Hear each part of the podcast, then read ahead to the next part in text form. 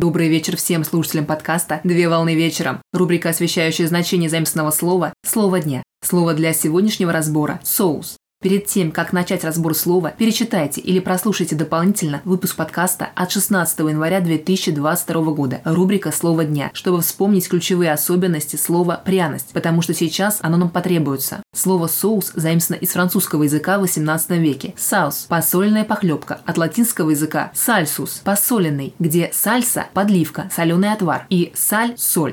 Соус – это жидкая приправа к основному блюду или гарниру. Слово «соус» в русском языке появилось из французского языка и обозначало не подливку в отдельности, а полноценное блюдо с подливкой. Например, в поваренной книге «Ручная книга русской опытной хозяйки», составленная из 40-летних опытов и наблюдений доброй хозяйки русской, «Домашнее хозяйство вообще» в трех частях авторства Екатерины Алексеевны Авдеевой, в главе соусы приводятся рецепты соуса из гороха, из картофеля, из котлет, из фасоли и шинкованной кислой капусты, квашеная капуста. Так блюда из тушеного мяса с картофелем называют мясным соусом. Соусы употребляют главным образом с целью придания основным блюдам дополнительного вкуса, изюминки и сочности. Так многие соусы содержат в своем составе вкусовые вещества, пряности и специи. При этом соусы могут использоваться в процессе приготовления блюд. Так продукты можно жарить в соусе или запекать продукты под соусом. Концепт базовых соусов был разработан в XIX веке французскими поварами Мари Антуаном Каремом и позже Жорж Агюстом Эскофье. На данный момент времени концепт до сих пор считается стандартом международной гастрономии. Так к основным соусам относят бешамель – основной молочный соус,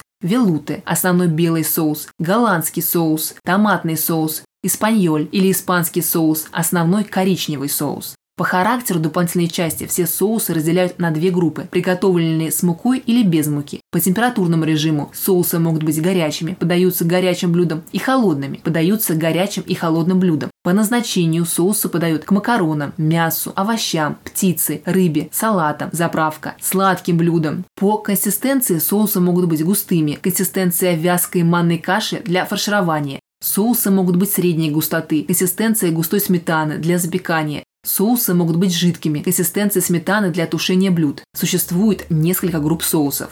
Группа производных соусов – биарнский соус к рыбе и стейкам, грибной соус к птице, рыбе, телятине, охотничий соус к мясу и другие виды. Группа соусов на сливочном масле, масляные смеси и соусы, арахисовый соус к морепродуктам, мясу, рыбе, Группа соусов на растительном масле, эмульсионные соусы, майонез к салатам, салатные заправки, винегретная заправка, Соусы из измельченных ингредиентов, болоньезе, острый соус аджика, маринад, фруктовый соус к десерту и другие виды соусов. Наиболее распространенными считаются такие виды соусов, как кетчуп, майонез, соевый соус, тартар, ткемали и другие виды соусов.